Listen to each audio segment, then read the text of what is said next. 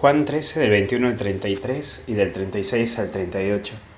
El camino a la cruz. Y en primer lugar vamos a ver la traición. Hay un golpe fuerte que es la traición.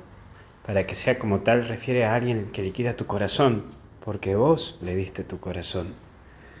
Jesús sufre la, la traición por parte de Judas, quien era la persona de su confianza, un apóstol, que hasta el último instante le busca la vuelta para reconquistarlo Jesús.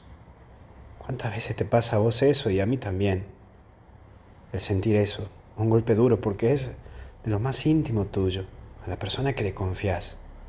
Pero hoy Jesús quiere sanarte. Y mira la gloria. Dios te recuerda que más allá de la traición que sufras, del dolor, tenés que mirar adelante, tenés que seguir. No te olvides para lo que vos fuiste enviado. Y es allí donde encontrarás la fortaleza ante el golpe de la traición. Por eso vuelve a vos y a recordar para qué estás Qué importante que puedas volver a, volver a soñar. Y por último, el que te niega. Ese dolor también pasará por tu corazón, gente que te abandone y deje solo.